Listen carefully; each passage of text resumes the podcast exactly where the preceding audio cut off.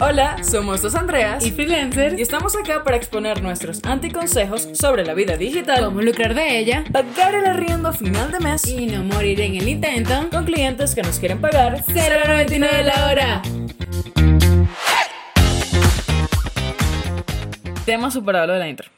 Ya no vamos a seguir mencionando qué linda, aunque qué linda nos quedó esta intro. Siempre, Esperancita. Es que si nosotros tuviésemos patrocinadores, en lugar de decir qué linda nos quedó la intro, diríamos pues una promoción, una promoción un ads de algo, pero como no tenemos por ahora, seguimos hablando sobre qué linda nos quedó la intro.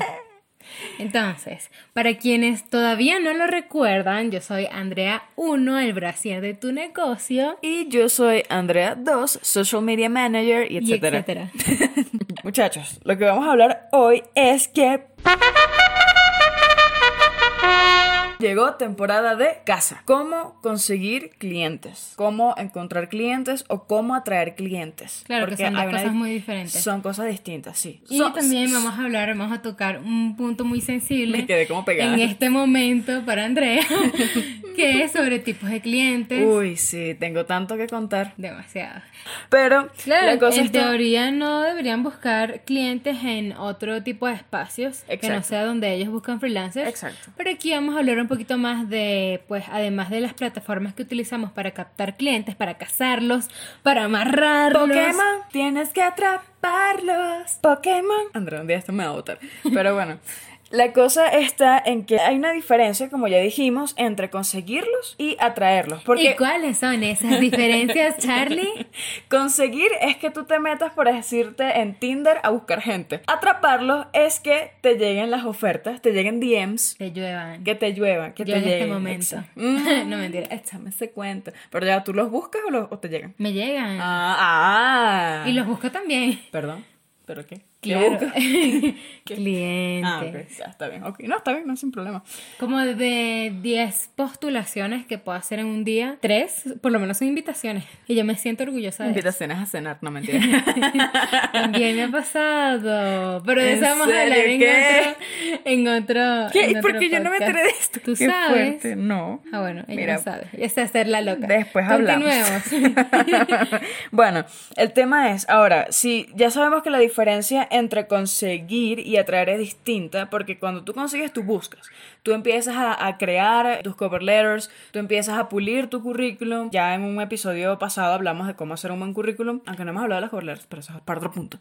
Y el tema de atraerlos es que ya tu perfil eh, sea lo suficientemente bueno y que tengas presencia en el mundo exterior de forma digital para que las personas te encuentren o tú les aparezcas a las personas, les interese lo que tienes para ofrecer y te busquen. Claro, entonces lo vamos a dividir de estas formas. Hay dos formas de atraer o conseguir clientes. Exacto. La primera forma, la tradicional y la que hemos estado promocionando es crearte un perfil en una plataforma de freelanceo y allí buscar a tus clientes. Exacto. Para esto, como ya lo mencionó Andrea, para que los consigas efectivamente a través de una plataforma, tener un perfil pulido, también redactar una carta de presentación que sería la traducción de cover letter, Sí. em, que es eso que tú respondes cuando te, te postulas, Exacto. que esté bien redactado, que no tenga ningún tipo de detalles. También cuidar todos los detalles en ese perfil, por ejemplo, la foto. La foto, Cristo, la foto. Y ser bastante constante. Yo creo que con eso puedes conseguir tu primer cliente o conseguir clientes en estas plataformas. Porque típico que te postulas en, no sé, 10 ocasiones y como no conseguiste nada, ya no quieres. me pasa, me está pasando. Pero bueno. Entonces, eh, también tienes que considerar mucho el tema de la cover letter, que lo estamos hablando Claro, claro, claro. De esa respuesta a la propuesta que tú das. Si está bien Sí. redactada, trata de hacerla un poquito más personalizada Sí. para el cliente. Y es muy importante eso que tú estás mencionando, la respuesta a la propuesta, o mejor dicho, la, la respuesta a la oportunidad o al proyecto que las personas están lanzando en estas plataformas, porque lo, lo primero que tienes que tener en mente es que cuando tú lanzas o envías una cover letter o una carta de presentación, no es como un currículum. Y creo que eso también lo mencionamos en el episodio 2, que lo pueden buscar en anchor.fm slash 099 la hora, gracias. Hablo muy rápido, ¿verdad?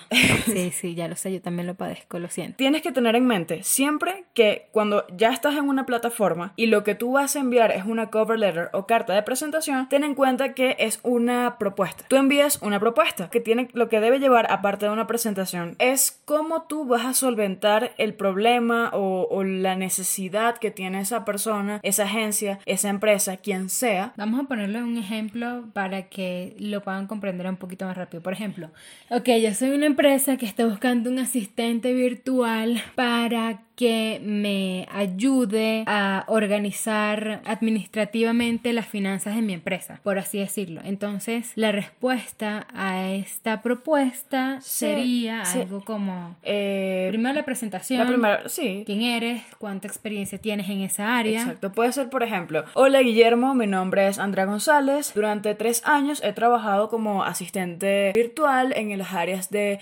finanzas, soporte administrativo, manejo como data entry para distintos negocios, analíticas de data, en Excel sé manejar bien esta herramienta que sé que es muy importante para esta empresa, considero que mi experiencia sería de mucho valor para tu proyecto, por lo cual me encantaría seguir una conversación contigo en orden de saber un poco más sobre la oportunidad que tienes ofertando y podamos trabajar o tener una muy buena relación de trabajo juntos. Mis más cordiales saludos, hasta luego. Creo que acabas de describir mi caballero. es que la acabo de en, escuchar. en grandes, en grandes escalas, es un poquito más detallista, pero Sí, es sí. eso, una buena presentación. Recuerda que esto se trata básicamente de venderte Claro. y tienes que tener en cuenta que no solamente van a leer tu propuesta y que seguramente van a leer la propuesta de muchos más profesionales y que debes destacarte. Entonces, preséntate, describe tu experiencia, describe tus conocimientos y finaliza con algo empático Claro. para tratar de, De hacer, exacto, de hacer ese enganche que tú necesitas para atraer a un cliente. Yo creo que con una buena carta de presentación o cover letter, como ustedes le quieran llamar, creo que ya te aseguras un poco más ese pase a, a captar ese cliente y una buena foto, gracias. que por cierto ya me criticó la mía en estos días. Qué vaina. Pero Es bueno. que no me parece tan profesional. Bueno, pero Aunque sí es profesional, pero... sí, puede cambiar, puede mejorar. Exacto. Exacto, pero pronto.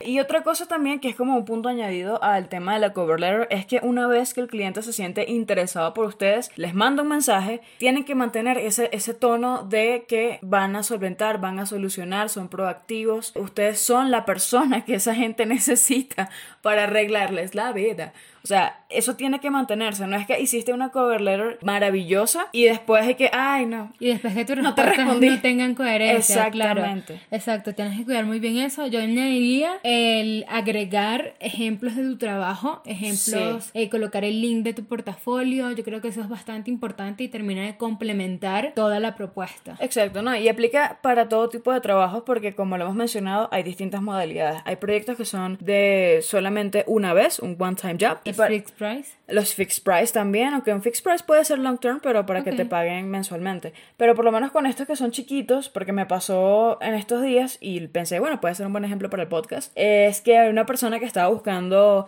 alguien que le hiciera una recopilación de frases inspiracionales sobre un nicho en específico Para publicarlos en el Insta. una cosa así. Entonces, claro, ¿qué hice yo en ese momento? Mi cover letter fue basada en yo sé hacer este trabajo y lo voy a hacer de esta forma. Como es algo muy específico, entonces es, Es, bueno- mucho más fácil de Exacto. organizar las ideas, Que, correcto. que describan realmente cómo lo van a hacer. La propuesta básicamente era que sí, yo he trabajado con esto porque como asistente virtual de marketing hice un trabajo similar y que lo podía hacer a través de una hoja de Excel dividiéndolos por columnas entre el autor de la frase y... Claro, este, en resumen, es muy importante que en sus propuestas coloquen el cómo ustedes van a solventar o cómo ustedes van a aportar, a través de qué herramientas van a trabajar para solventar lo que el cliente está pidiendo. Exacto. Ahora, la forma de atraer clientes fuera de la plataforma podría ser teniendo presencia o participación en redes sociales. Y esto lo he visto yo muchísimo por parte de freelance que, por ejemplo, diseñadores gráficos crean redes sociales de su emprendimiento o de su propio perfil donde muestran su trabajo. También he visto como redactores o incluso asistentes virtuales enlazan desde su perfil personal o crean desde su perfil personal de Facebook páginas donde comparten su contenido, escriben esporádicamente o crean publicaciones que son muy interesantes para dar a conocer su trabajo y esta es una, una forma de, de captar esos clientes. Claro, porque hay una cosa también que la gente quizás pudiera tener como una forma de, de retraerse, no sé, que piensan que la palabra portafolio directamente significa una imagen. O sea, que solamente un portafolio lo puede tener un artista, lo puede tener un ilustrador, un diseñador gráfico o un fotógrafo cuando mucho. Y ciertamente, cuando tú buscas en internet portafolios web, tú te encuentras páginas como DeviantArt, Behance, que son más para imagen, pero un virtual assistant, un programador, un, redactor, un redactor pueden tener su portafolio de distintas formas. Y no solamente tenerlas en estas plataformas que es bueno, pero quizás está un poquito reducido el mercado, así que se pueden aprovechar de las redes sociales. Por ejemplo, una persona que sea, como es mi caso, que trabaja con marketing digital, yo pudiera tener, por decirte, una página, un perfil profesional en Instagram. Pero no lo tiene porque no quiere. Tengo otras cosas en mente, déjame. No, incluso desde tu perfil personal también podrías compartir. Yo puedo empezar a compartir información, cosas que yo sé, tips. Tips, que es súper importante. Porque esa es una manera de tú dar a conocer cómo es tu trabajo, cuáles son tus conocimientos, cuando tú empiezas a dar ejemplos muy situacionales de cómo reaccionar frente a X o Y situación, la redundancia, eso le da a entender a las personas que tú realmente conoces de lo que estás hablando, de que tú de verdad eres un profesional. Si eres un redactor, tú pudieras tener un blog. Entonces, ese blog lo tendrías en alguna red social en específico y compartirías, no sé, retazos o tips. Pero tienes tu blog para entonces demostrar cómo es tu estilo de redacción. Igual si eres un traductor. De este... yo he, en, en varios los procesos donde he captado personal, me parece buenísimo cuando insertan un link a un blog que no tiene que ser un blog profesional de dominio personal y único. Claro. Puede ser un blog de Blogspot, que es la herramienta que tiene Google, que es muy fácil de crear. Hasta WordPress, un WordPress gratuito. Un WordPress gratuito. Sin problema. O incluso, y esto lo he visto muchísimo, una carpeta en Drive de dominio público que tú compartes el link y, por ejemplo, el reclutador puede ver ese Drive que tú tienes y ahí puedes agregar en carpetas ejemplos de traducción.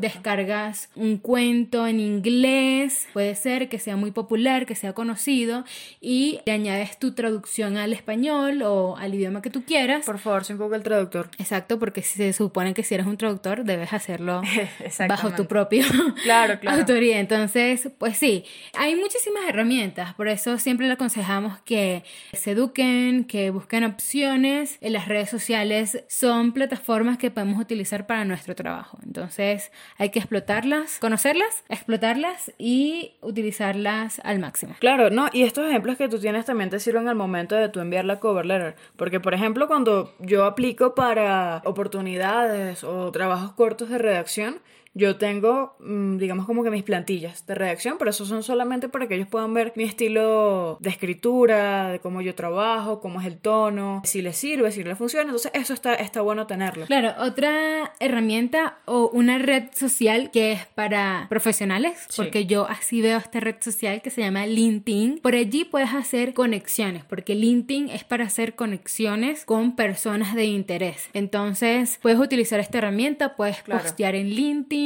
colocar esos hashtags para posicionar un poco, para que te puedan encontrar más fácil y hacer conexiones a través de LinkedIn. Yo creo que, que eso es lo ideal. Claro, LinkedIn no es una plataforma donde tú vas a buscar precisamente oportunidades de trabajo, aunque sí se consiguen. Sí, pero es más como de networking, es como para tú poder conectar. Ahora, LinkedIn, como estábamos comentando, ciertamente te sirve para realizar conexiones, sobre todo cuando estás comenzando, es una buena manera de hacerlo. Claro. Y para conocer el mercado desde eh, allí. Sobre toda esa parte que es muy bueno mientras pues va siendo aceptado en estas plataformas. La cosa está también en que con el tema del portafolio, muchas personas se preguntan cómo un portafolio si no tengo un portafolio. Y es muy, muy, muy simple. Porque recordemos que nosotros buscamos especializarnos y especificarnos en una sola cosa. La idea es no ser toderos. Hay que tener en cuenta que toda experiencia te sirve de portafolio siempre que tenga que ver con el área en la que te quieres especializar. Entonces, tú has trabajado con diferentes cosas, pero tú quieres ser redactor redactor. Si quieres ser redactor, quieres ser redactor y eso es lo que tú quieres hacer, lo que te quieres dedicar porque ese es tu fuerte y ya tú después lo vas a nutrir. Cualquier cosa que tú hayas escrito, que sea buena, que sea profesional, obviamente, que esté bien pulido, lo puedes utilizar. Así sea un trabajo de la universidad. Claro, y lo puedes añadir a, a tu portafolio, como Claro. tú lo mencionabas. Y en el caso de no tener experiencias, porque pasa mucho si estás comenzando que no tienes experiencias, pues empieza a traducir textos que sean conocidos. Si eres un traductor,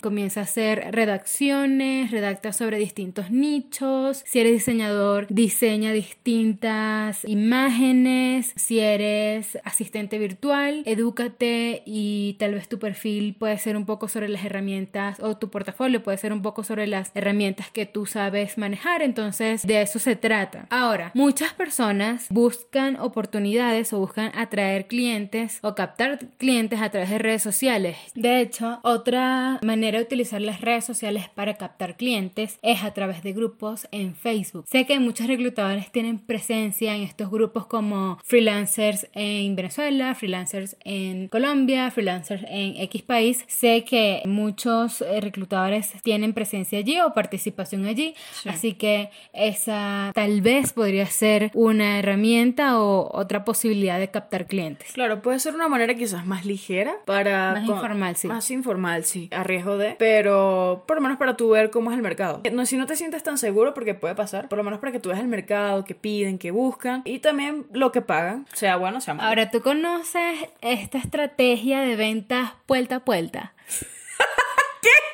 puerta a puerta. Es súper popular y es súper empleada por dominicanos y cubanos en Estados Unidos, el puerta a puerta. El puerta a puerta, La señora que, que llega, te toca la puerta y te ofrece los servicios. Como la señora que nos viene a despertar todos los domingos con los tamales.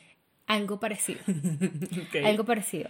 Es, de esta versión de venta puerta a puerta existe mm, una modalidad virtual ¿Mm? para tú captar o atraer clientes, ¿Qué? que es a través de directorios de empresa o ir de empresa a empresa ofreciendo tus servicios.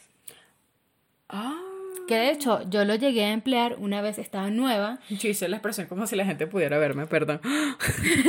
eh, entre paréntesis, cara de sorprendida.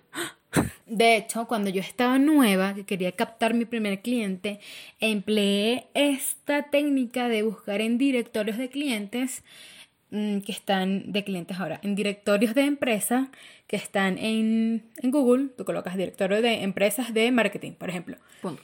Eh, y ahí puedes ver como la información de una empresa, que es su correo electrónico, su página web, su link de LinkedIn.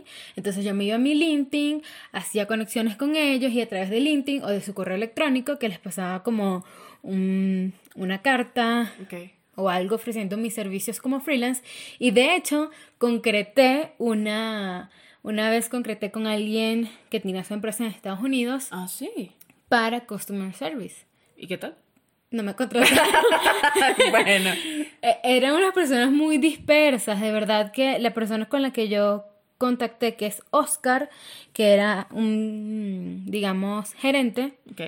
él, no sé, era una persona bastante desconcentrada, por así decirlo.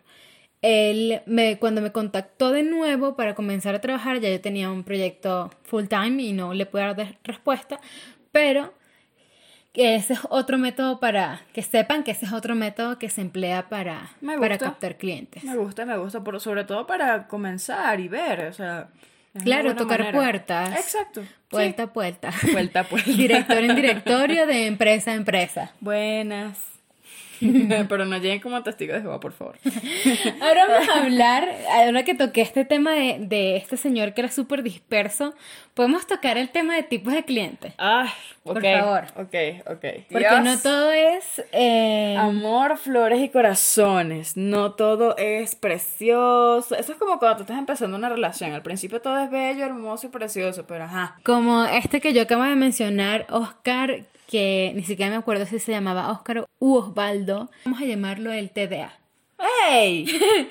El que todo se le olvida, el que no sabe lo que quiere. No me está gustando esta descripción. ¿Cómo lidiar con ellos? Yo creo que tú tienes que ser literalmente la mamá de ese cliente. Primero, tomar la decisión correcta.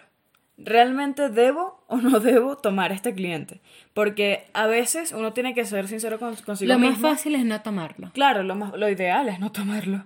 Eh, Y lo más fácil, pero sí se puede sí. manejar. Yo he manejado clientes así y yo creo que organizarlos, o sea, tampoco ser tan autoritarios de, mira, te voy a organizar esto porque es que Te voy a sostener el negocio. tú ni siquiera puedes concentrarte en lo que estás diciendo y se te olvida todo. Entonces, mira, tú llegas por debajo, si tienes una reunión con él, lo que puedes hacer es, eh, luego de que termines esa reunión, envías un email donde describa sobre qué trató la, la reunión y qué acuerdos salieron Sí, de ella. con ellos hay que es tenerlo súper todo importante, tienes que tenerlo todo import- eh, grabado, Anotado, escrito, screenshot. para que sirva un poquito de su, para que ellos se puedan organizar Y que ellos se puedan seguir una línea y tú después puedes utilizar eso que tienes en su contra. Exacto. De mira que yo sí te dije esto.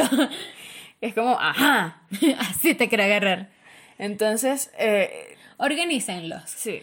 Si el trabajo vale la pena, si el trabajo es Claro, bueno, si el ambiente de trabajo es bueno, si te sientes cómoda, pero tu jefe o tu cliente es un poquito desorganizado, empieza muy de bajito y muy sutilmente, eh, organizando el trabajo, realiza una programación de tareas diarias, organiza los, los problemas o, o las cosas que tienen mayor prioridad y a las que le tienen que dar solución pronto o inmediato y velo guiando y dirigiendo hacia eh, un- una organización de trabajo puntual y estricta. Claro. Ahora, los clientes Samir. Ese cliente que te dice, epa, ¿cuánto es lo menos? Y esa es la gente que te engaña, que tú ves una propuesta que te dice, un pago mensual de dos mil dólares y tú vas, no para, para, para, para, quemando ese teclado, escribiendo la propuesta de tu vida, haciendo la cover letter más hermosa que a ti te pueda salir de tu alma, de tu corazón y tu intelecto, para que venga este ser de luz y te diga, "Mm, ¿no me puedes rebajar un poquito la oferta? Y es como, no, Ahí tienen dos opciones. O al momento de ustedes dar eh, la cotización por sus servicios profesionales, ustedes o no dan el monto final, por ejemplo, si tú por hacer un logo cobras 100 dólares o 300 dólares, dependiendo de la complicación y todo lo demás, ten en cuenta que el cliente siempre va a querer bajar el precio. Entonces puedes decirle, mira, el precio por un logo así es de 300 dólares, pero tengo estas opciones. si tú eh, adquieres el paquete completo de diseño de logo más diseño de redes sociales, te damos un descuento del 12%, del 10%. Recuerden que en marketing nunca se regala nada. Exacto, no, y en ningún trabajo. Esta es solamente una estrategia para que el cliente se sienta un poco más atraído a las propuestas que ustedes están ofreciendo. Y más a gusto con, con- con el pago, porque a veces también puede pasar que ven el pago como no tan factible porque es una sola cosa que vas a hacer. Claro, ellos no están tomando en cuenta que esa una sola cosa que vas a hacer, como es diseñar un logo, lleva tiempo, lleva trabajo, lleva intelecto, cosas que, bueno, eh, eh, para, por eso cobras lo que cobras. Entonces ahí entraría un poco el juego del convencimiento o de justificar el por qué el valor de ese logo, de esa traducción, de ese trabajo en general tiene ese precio y por qué eh, el precio no puede ser eh, discutible en el caso de que sea un monto cerrado. Ok, otro tipo de cliente, y esto quizás lo van a sentir mucho los diseñadores, el que te dice, métele más diseño, métele más. Típico, cotizaron un logo sencillo y el cliente de la nada sale que quiere un logo muchísimo más colorido, con más diseño. Métele más, métele más diseño, métele más diseño, más diseño, dale. Más di- no sé, es que no me llega, no lo siento, I'm not feeling. Pareciera que cargan una nota todo el día con el tema de no lo siento. O sea, que no estás sintiendo, porque yo no estoy sintiendo que me vas a pagar. Y hey, esos son los peores porque al final quieren pagarte por lo que cotizaron Sí. Y tú terminaste haciendo un diseño que no tenía, que no tenía nada que ver a la cotización principal. Con un montón de cambios. Que tuvo- Entonces sí, es como, brother, o sea, no. No, Amigo, no sean no. así. Mira, no. Ahora, el cliente todólogo. Y esto me pasa a mí mucho. Me contratan para Virtual Assistant y termino en Customer Service, termino en postventa, termino en finanzas, Es que esa es la termino en recursos humanos. Y es como, brother, ya va, espérate. Esa es la típica, o sea, te disfrazan un trabajo todero bajo el nombre y precepto, el título perfecto de Virtual Assistant. Como si un asistente virtual Aquí yo tiene que hacer todo. no, todo. no tengo ningún consejo para darle, porque de verdad me pasa siempre, nunca sé cómo manejarlo, nunca sé cómo... Es complicado. Porque aparte me gusta. Entonces me ponen a hacer trabajos que me gustan. Por ejemplo, a mí me gusta cuando me contratan para Virtual Assistant, estoy haciendo trabajo administrativo y me pasan para recursos humanos porque quieren que les capte personal. Entonces me encanta, pero no es la misma paga para un reclutador que para un virtual assistant. Entonces, yo soy súper pasional y me dejo llevar y enamorar y endulzar mucho por el trabajo, soy muy comprometida, pero al final siempre termino como que, epa, ya va. Quemada. Espérate. Claro, entonces Sí, rostizada con tres neuronas bailándome a las 3 de la tarde. uno- totalmente. Uno termina quemadísimo y eso pasa en cualquiera. Por ejemplo, Aconséjenme, ¿qué hago? No, no, porque no sé cómo salir de ese bucle. ya a partir de este momento nosotros pedimos, díganos, ¿qué podemos hacer? Porque a mí me contratan usualmente para, o me buscan como eh, asistente virtual pero en nivel de marketing y eso es a veces un poquito más específico, pero entonces termino haciendo diseño, cosas, ta, ta, ta, cuando es ese tipo de, de proyectos y es como, ¿sabes qué? No. Aquí no tengo nada que aconsejar. Más bien Odio- estoy pidiendo ayuda. Exacto. Odio este tipo de clientes. Siempre trato de mediar con ellos, pero al parecer nunca lo consigo. Entonces, ayuda. Por favor. Bueno, ahora vamos a hablar del peor cliente. El que nadie se quiere encontrar en ninguna plataforma ni en la calle. El cliente tóxico.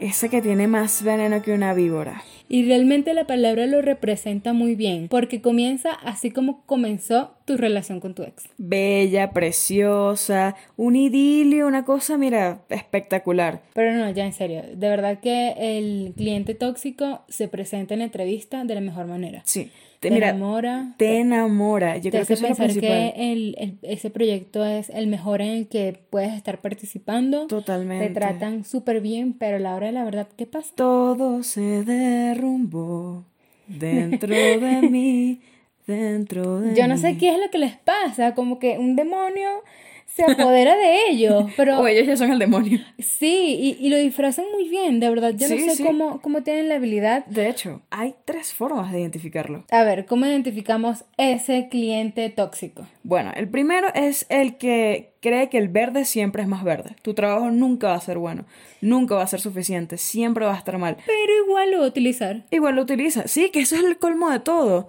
Y se adueña de, de eso como si fuera su idea y es terrible. Claro, y siempre va a tener opiniones malas sobre tu trabajo. Que ojo, no estamos diciendo que el que alguien dé una opinión sobre tu trabajo, si esté bien o mal, quiere decir que es un cliente tóxico, sino Claro. es la manera en que lo hacen. Este cliente tóxico siempre va a tener la peor actitud para decirle que algo no le gustó de lo que tú hiciste. Exacto, no va a ser asertivo en absoluto, porque siempre recuerden chicos que un feedback no es malo, un feedback siempre es para mejorar. Y en ese mismo orden de ideas, el cliente tóxico también tiene esta característica, y es que no respeta los acuerdos, ni en tiempos, ni en pagos, ni respeta tus horarios. Claro, típico que siempre te quieren cambiar el horario de trabajo para hacerte una llamada de cuatro horas cuando te faltaba una hora para terminar. Exacto. Y ¿Te pues ha pasado? Uh, si te contara, amiga.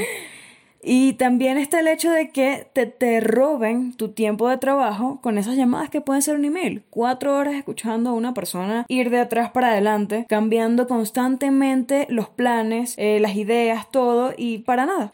Y eh, la tercera característica para identificar a este cliente tóxico, ¿cuál sería? Yo todo lo hago solo. Él se cree o ella se cree El dios del universo. Un omnipotente. totalmente omnipotente, omnipresente, que es- él, él lo hace solo. Él lo hace absolutamente todo solo. Y tú estás ahí percibiendo un pago para nada. Es donde tú dices, entonces, ¿para qué me contrataste? Exacto. Es como, mira, pero si tú crees que mis servicios no te funcionan, mejor dejemos la relación hasta acá, pero no, ellos van y alargan la relación y lo que hacen Lo es peor es que se creen tus amigos, se quieren creer tus Sí. amigos, tus consejeros. Entonces es Yo realmente no permito una relación, entre comillas, personal con ninguno de mis clientes. Yo, Claro. por lo general, es, bueno, aquí venimos a trabajar y, y ya, y solamente tengo contacto con ellos cuando vamos a trabajar. Porque de verdad que el cliente tóxico siempre busca arrimarse o hacerse tu, entre comillas, amigo para utilizar eso en tu contra. Sí, busca tus debilidades. Las busca completamente para poder usarlas en tu contra. Y de ahí es entonces viene la cadena de decir que todo tu trabajo está mal, empieza a cambiarte los horarios y aparte dice que entonces todo lo hace solo, porque tú no haces absolutamente nada. Entonces, si ustedes se encuentran en este momento con una persona que le está cambiando estas señas de una manera tan extraña, corran. Claro, nosotras obviamente no decimos que a la primera mala experiencia con un cliente Claro. ustedes tengan que dejarlo ir, para nada, porque este es un tema de ir mediando sobre la marcha. A lo que queremos llegar es que no permitan que estas personas crucen la línea. Del profesionalismo. Correcto. Si un cliente les grita porque, no sé, se salió de sus cabales, que un trabajo no salió bien, porque esto suele suceder en trabajo freelancer o en tradicional, ustedes háganselo saber de una vez. Y ojo, si alguna de las personas que han trabajado con nosotros, empleadores o agencias, no estamos hablando de ustedes. Estos simplemente son ejemplos generales. No se sientan aludidos. Pero si se sienten identificados, ya ustedes saben que tienen que cambiar algo. Exactamente. Entonces, a nosotros también nos gustaría saber si ustedes que nos escuchan tienen alguna experiencia similar que quisieran compartir con nosotras y nos pueden escribir a nuestro correo electrónico que es 0.99 la hora arroba gmail.com o a nuestras redes sociales que son En eh, Facebook e Instagram 0.99 la hora y en Twitter estamos como 099 la hora. Y recuerden que también tenemos un Patreon que es patreon.com slash 099 la hora. y nos escuchamos en un próximo episodio de 099 la hora.